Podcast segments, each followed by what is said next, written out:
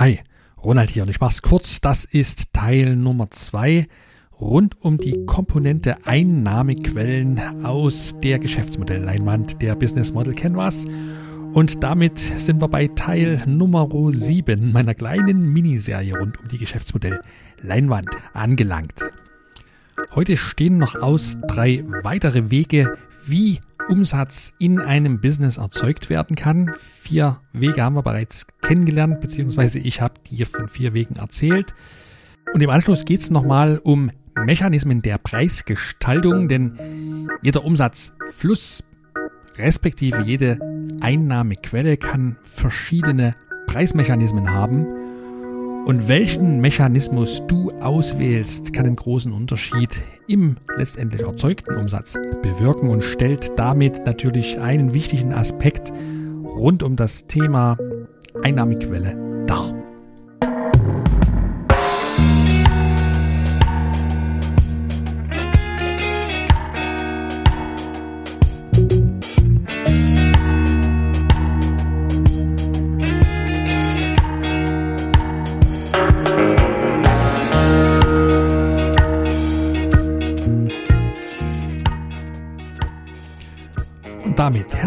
Willkommen bei Impact Makers Gutes Unternehmertum, dem Podcast für Neugierige, die mit einem eigenen Business Gutes für die Menschen und unseren Planeten tun wollen und sich dabei selbst ein Leben in Freiheit und Erfüllung verwirklichen möchten. Mein Name ist Ronald, Ronald Schirmer, ich bin dein Gastgeber hier im Podcast und mit Impact Makers helfe ich kreativen Weltverbesserern dabei, durch System und Struktur endlich Klarheit und Fokus zu gewinnen für den Aufbau und die Weiterentwicklung ihres funktionierenden Business.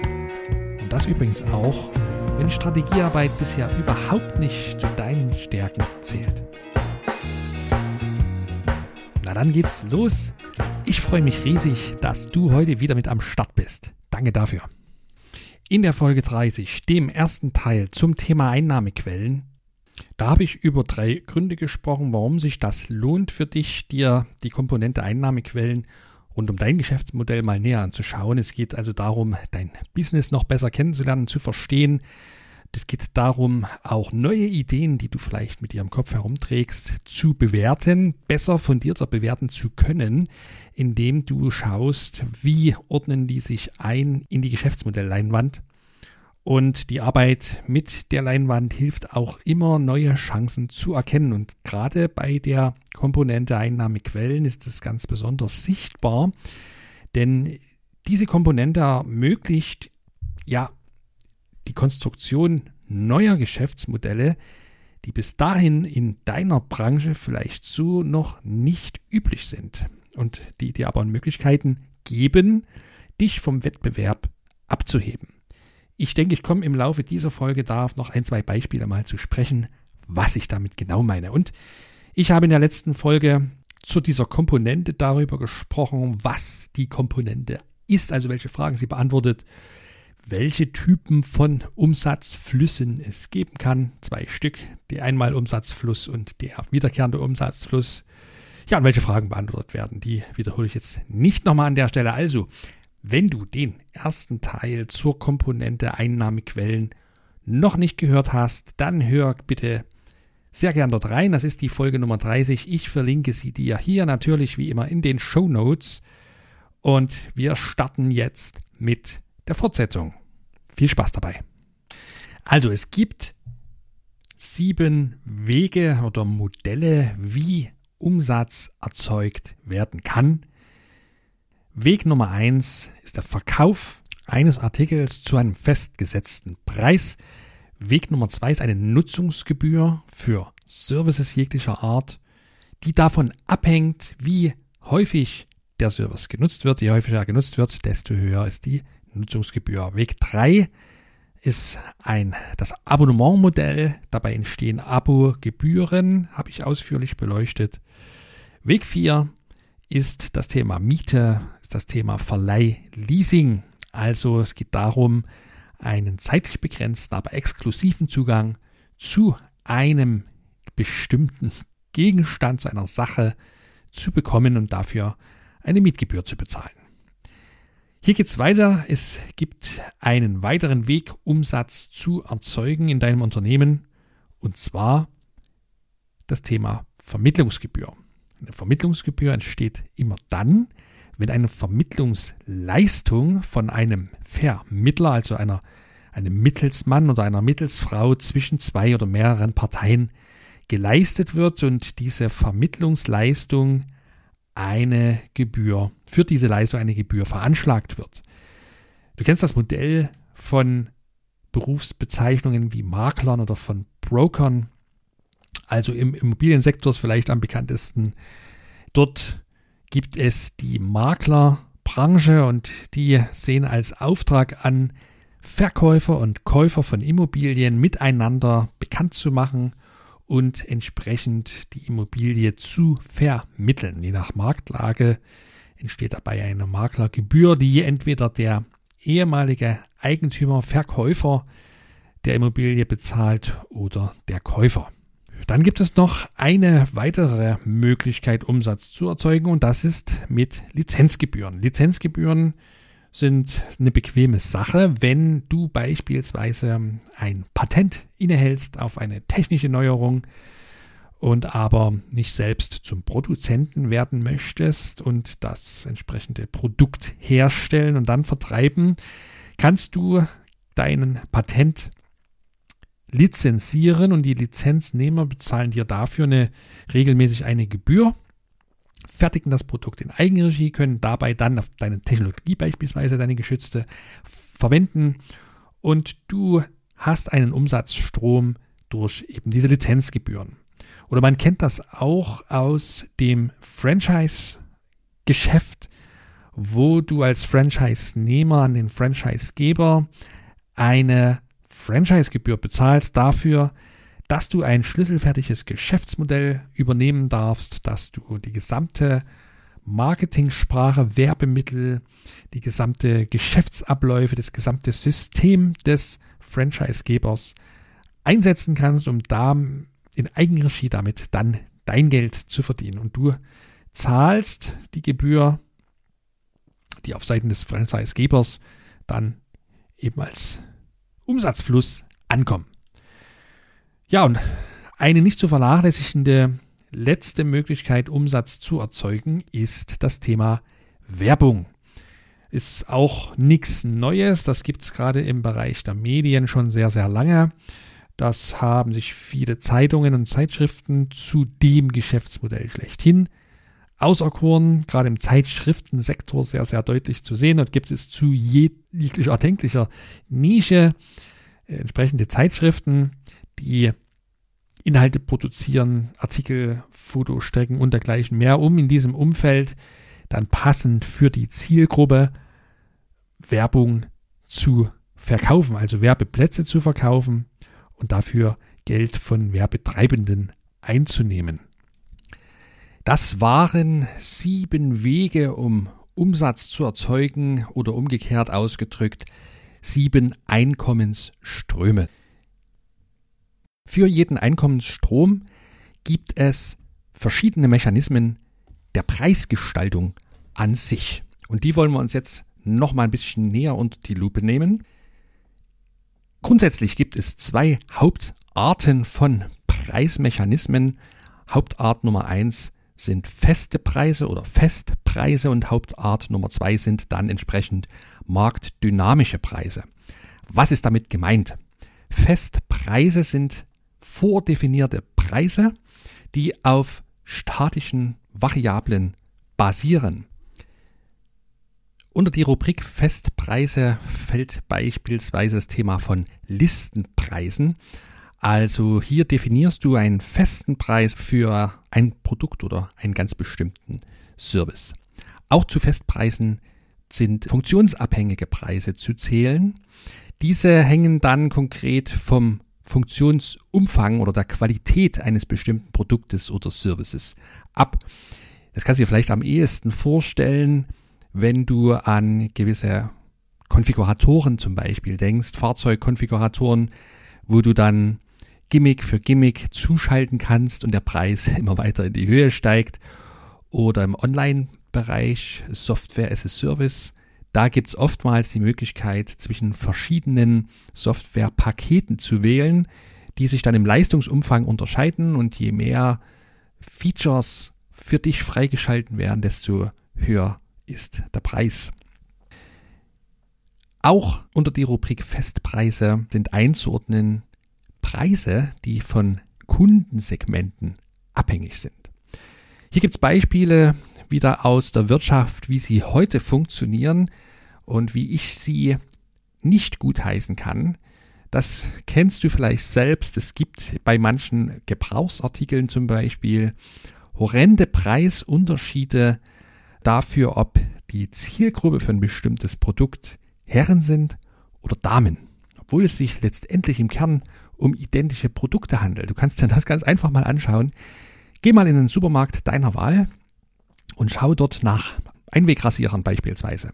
Die gibt es schön in Blau für den Herrn. Da kostet das Paket, 10er Paket, äh, weiß ich nicht, keine Ahnung. Und dann daneben liegt das gleiche Produkt in Rosa für die Dame. Und das kostet mit Sicherheit fast doppelt so viel. Finde ich unschön. Natürlich gehören immer zwei Seiten dazu. Also du kannst dir natürlich auch als Dame die blauen kaufen, die rasieren ganz genauso wie die rosanen. Aber das geht ja bei Dienstleistungen weiter. Vergleich mal Preise für einen Haarschnitt beim Friseur oder vergleiche einmal ja, andere Pflegeartikel für den Herrn oder für die Dame. Die Inhaltsstoffe sind die gleichen, die Aufmachung ist eine andere, das Versprechen ist ein anderes, was die Pflegemittelindustrie dann für die Zielgruppe jeweils abgibt und der Preis ist eben auch unterschiedlich. Natürlich handelt es sich bei dem Thema Preisgestaltung um ein Instrument, das um ein Werkzeug, das du einsetzen kannst, um den Nutzen für deine Kunden so weit es geht zu erhöhen, beziehungsweise das Kosten-Nutzen-Verhältnis zugunsten deiner Kunden, aber auch zugunsten deines wirtschaftlichen Erfolges zu gestalten. Mir ist bei allen Maßnahmen, die die Entwicklung deines Geschäftsmodells und auch meines Geschäftsmodells betreffen, Transparenz wichtig. Es geht darum, dass die Menschen verstehen, wofür sie welches Geld bezahlen und dass es sich um ja, eine faire Preisgestaltung handelt. Was meine ich damit? Wenn du einen bestimmten Service anbietest, den du um bestimmte Zusatzfunktionen erweiterst, dann darf der natürlich um die erweiterten Zusatzfunktionen mehr Geld kosten. Wenn du aber zum Beispiel Online-Shops betreibst, auch hier wird Zielgruppen oder ja, Kundensegment abhängiger Preisbetrug betrieben, aus meiner Sicht. Und zwar indem es nachweislich Algorithmen gibt in bestimmten Shops, die schauen, von welcher Konfiguration her ein bestimmter Online-Kunde in den Shop gelangt. Das heißt, auf welchem Endgerät arbeitet er, von welcher geografischen Region aus scheint er zu bestellen. Und danach bewerten Algorithmen, ob es sich um eine solventere Zielgruppe handeln könnte oder eher eine weniger solvente Zielgruppe und passen in Echtzeit die Preise für ihre Artikel entsprechend an. Finde ich Betrug. Ich habe das selbst schon erlebt, weil ich auf meiner Maschine verschiedene Umgebungen simulieren kann. Und äh, wirst du beispielsweise als Apple-Nutzer häufig höhere Preise zahlen, als wenn du mit einem No-Name-Gerät kommst und vielleicht ein Linux-Betriebssystem nutzt. Ja, das klingt für manche unglaublich, klang es für mich auch, ist aber leider Realität. Sei es drum, du kannst selbst entscheiden, wie du welche Werkzeuge anwendest. Zunächst einmal sind sie wertungsfrei zu deiner Verfügung vorhanden. Es gibt noch eine Variante für Festpreise und zwar volumenabhängige Preise. Hier ist der Preis einfach eine Funktion der verkauften Anzahl, der Quantität. Das kennst du von, ja, bei Flüssigkeiten wird die Angabe pro Liter oder Milliliter, 100 Milliliter angegeben oder eine Gewichtsangabe erfolgt. Pro Kilogramm kostet die Ware so und so viel. Und je nach Quantität, die gekauft wird, entsteht, berechnet sich der Endpreis. Dynamische Preise ist die zweite Hauptvariante zur Preisgestaltung. Dynamische Preise bedeutet, dass sich der Preis in Abhängigkeit von der Marktsituation ändern kann. Einfaches Beispiel ist der Verhandlungspreis. kennst du, wenn du auf den Flohmarkt gehst beispielsweise und dort einen Artikel siehst, der dir zusagt. Dort hat der Händler oder die Händlerin vielleicht schon einen Preisschilder rangepappt, aber du sagst, das äh, gefällt mir super hier, diese Vase, aber 12,90 Euro ist mir zu viel, ich würde sie für 8 Euro mitnehmen. Und dann sagt der Händler vielleicht, wie wäre es mit 10 und ihr einigt euch auf irgendeinen Betrag, der beiden genehm ist. Und so ist ein Verhandlungspreis entstanden und der hängt natürlich davon ab, welches Verhandlungsgeschick auf beiden Seiten vorhanden ist. Dynamische Preise können auch durch ein Verfahren erzeugt werden, das sich ein bisschen steif Ertragsmanagement nennt oder zu Neudeutsch Yield Management. Was versteckt sich dahinter?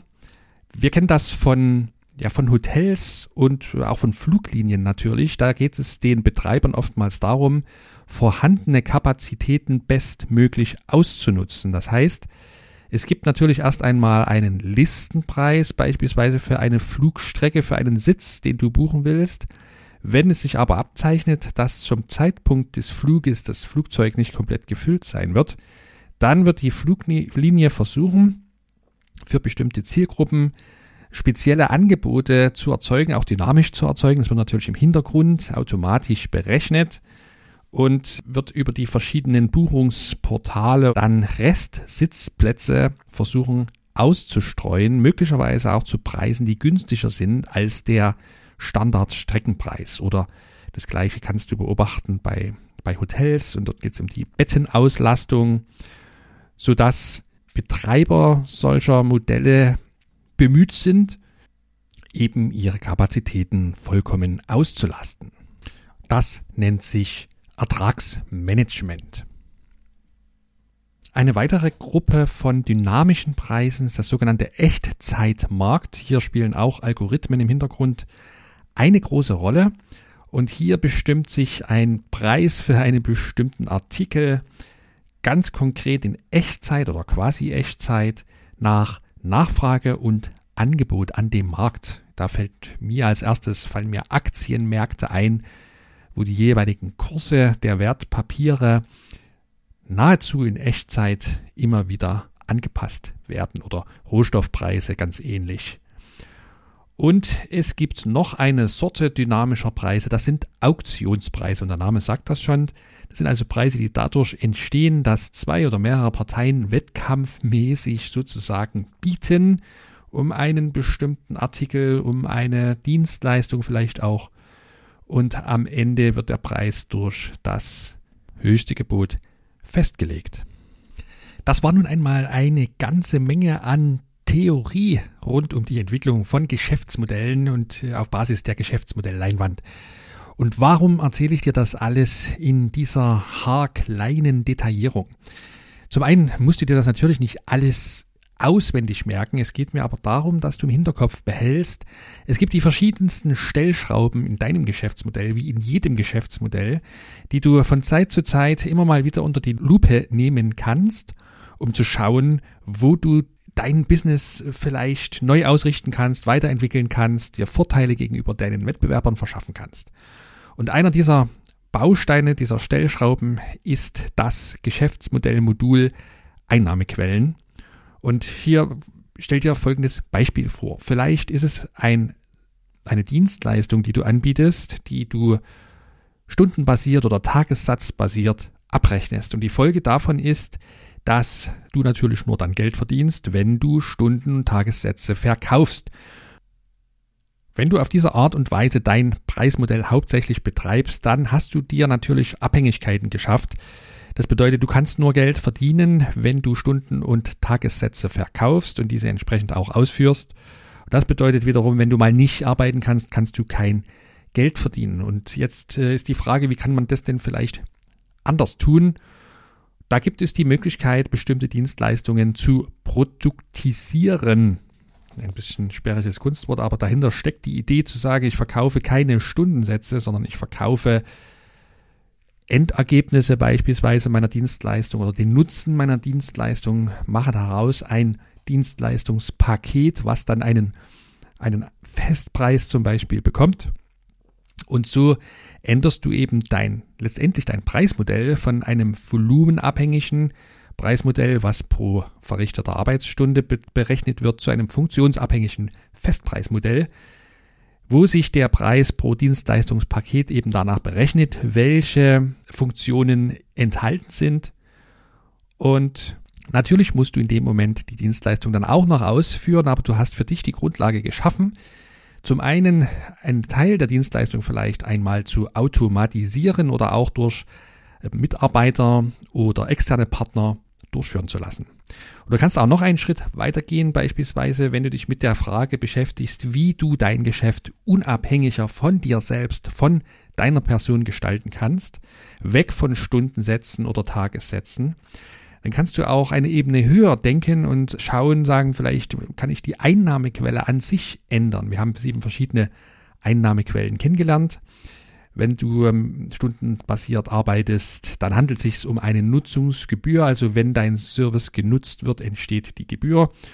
Wenn du an Servicepakete denkst, dann entsteht schneller die Möglichkeit, ein Abonnementmodell aufzubauen. Also du änderst die Einnahmequelle von Nutzungsgebühr zu Abonnementgebühr. Hat für dich den großen Vorteil wiederkehrender Umsätze und hat vielleicht auch für deine Kunden den Vorteil, dass sie eben sich jederzeit Zugang zu deinen Diensten oder zu deinem Service verschaffen können. Du musst natürlich die entsprechenden Voraussetzungen dafür bereitstellen, dass das auch funktionieren kann. Und sie haben also ja, jederzeit Zugriff darauf und wissen auch genau, was es sie pro Monat oder pro Jahr kosten wird, deinen Service in Anspruch zu nehmen. Ich möchte dir noch zwei Beispiele zeigen, wie das gezielte Nachdenken über die Geschäftsmodellkomponente Einnahmequellen dazu führen kann, dass ganz neue Geschäftsmodelle an sich entstehen, ohne dass beispielsweise eine neue Produktentwicklung erfolgen musste. Das erste Beispiel wird auch treffend das Rasierer- und Klingenprinzip genannt von dem amerikanischen Hersteller Gillette eingeführt. Ursprünglich wurden Rasierer, Handrasierer im Ganzen verkauft zu entsprechenden höheren Preisen. Und Gillette sagte eines Tages, lass uns doch den Rasierer selbst sehr, sehr preisgünstig verkaufen oder sogar teilweise verschenken. Und durch die Austauschbarkeit der Rasierklingen, die irgendwann mal stumpf werden, haben wir ein dauerhaftes Geschäft, weil die immer wieder nachgekauft werden müssen und das dann natürlich auch zu entsprechenden Preisen, sodass sich das über die Jahre mal so richtig rechnet. Diese Art des Geschäftsmodells hat dann zu allerlei Entwicklungen geführt, die ich persönlich nicht unbedingt gutheiße. Wir sehen das bei, bei Herstellern von Druckern beispielsweise. Die Geräte selbst werden vergleichsweise günstig angeboten. Das teure sind natürlich dann die Nachfüllsets, die die Toner oder die Tintenpatronen. Und ganz ähnliches Prinzip haben die Kaffeemaschinenhersteller angewandt, als die plötzlich auf die Idee kamen, die Maschinen vergleichsweise günstig anzubieten, das Kaffeepulver in irgendwelche fancy Päckchen zu verpacken, die sich dann Pads oder ähnliches nennen. Und du kaufst jetzt Kaffee, wenn du dir Kilopreise dazu anschaust, wirst du wahrscheinlich nie wieder Kaffee kaufen wollen. Aber du gewinnst Bequemlichkeit und den meisten schmeckt das Zeug auch ganz gut. Ich finde es meist aus Umweltsicht nicht tragbar und hoffe, dass hier neue Modelle, zumindest bessere Verpackungsmöglichkeiten bald auf den Markt kommen. Aber darum geht es heute nicht. Heute geht es um das Prinzip, wie Geschäftsmodelle weiterentwickelt, weitergedacht werden können, indem über die Preisgestaltung nachgedacht wird. Ein zweites Beispiel dazu ist das Freemium-Modell, kennt heutzutage auch jeder. Früher wurde ja Software beispielsweise auf Datenträgern verkauft. Zu einem festen Preis kauftest du dir dein Stück Software, um das lokal bei dir auf dem Computer zu installieren. Dann kam die Software As-a-Service-Angebote. Da wechselte das Preismodell vom festen Listenpreis zum Abonnementpreis, in dem für eine bestimmte Software bezahlt werden muss, in Form einer monatlichen oder einer jährlichen Abonnementgebühr. Und dieses Modell ist von einigen Herstellern auch noch weiterentwickelt worden zu einem Freemium-Modell, wo du sogar erstmal kostenlos Zugang zu dieser Software bekommst und kannst dann einige Basisfunktionen unentgeltlich nutzen. Wenn du aber speziellere Funktionen benötigst, erweiterten Funktionsumfang brauchst, dann kostet das entsprechend möglicherweise auch je nach Funktionsumfang gibt es dann noch verschiedene Pakete. Ich denke hier gerade an die momentan mega populäre Software Zoom, die du erstmal kostenlos nutzen kannst, damit du natürlich für andere Zoom-Nutzer zur Verfügung stehst und Online-Konferenzen durchführen kannst. Wenn du selbst Veranstalter bist, wenn du mehrere, wenn du Konferenzen durchführen möchtest mit mehreren Menschen über längere Zeiten und so noch ein paar extra Gimmicks brauchst, dann kannst du den Service auch abonnieren. So, du siehst an diesen Beispielen, es ist eine ganze Menge möglich. Es handelt sich immer noch um die gleichen Produkte. Es handelt sich um Software, die aber auf unterschiedlichste Art und Weise an die Frau und an den Mann gebracht werden. Und das klappt auch im Kleinen, wenn du gezielt einmal schaust, was gibt es denn für Möglichkeiten, deine Artikel, deinen Nutzen versprechen, deine Dienstleistung deinen Kunden zugänglich zu machen. Wenn du jetzt da sitzt und dir vielleicht denkst, Mensch, Ronald, tolle Sache, das war eine Menge Input, ich kann es noch gar nicht alles für mich verarbeiten, aber du entwickelst das Gefühl, dass es auch für dein Business hilfreich sein kann, verschiedene Komponenten deines Geschäftsmodells einmal genauer unter die Lupe zu nehmen. Oder wenn du gerade dabei bist, ein neues Business zu konzipieren und entsprechend ein Geschäftsmodell zu entwickeln. Dabei mehr Fragezeichen als Ausrufezeichen siehst, dann lade ich dich herzlich ein, dich mit mir einmal über dein Thema auszutauschen. Und dazu gibt es von mir das Angebot eines gratis Erkundungsgesprächs. Den Link dazu, den schreibe ich dir hier wie immer in die Show Notes, sodass du dann direkt darauf zugreifen kannst. Oder du gehst auf meine Website unter www.impactmakers.de-erkundung. Und dort suchst du dir einfach einen passenden Termin für dein Erkundungsgespräch aus. Ich nehme mir gern 45 Minuten für dich Zeit und wir schauen, wo du im Moment mit deinem Business oder deiner Business-Idee stehst, was deine Herausforderung ist, ob ich dir dabei helfen kann und wenn ja, wie ich dir dabei helfen kann.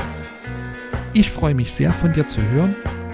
Bis zum nächsten Mal wünsche ich dir viel unternehmerischen Erfolg. Bleib gesund und bleib neugierig dein Ronald.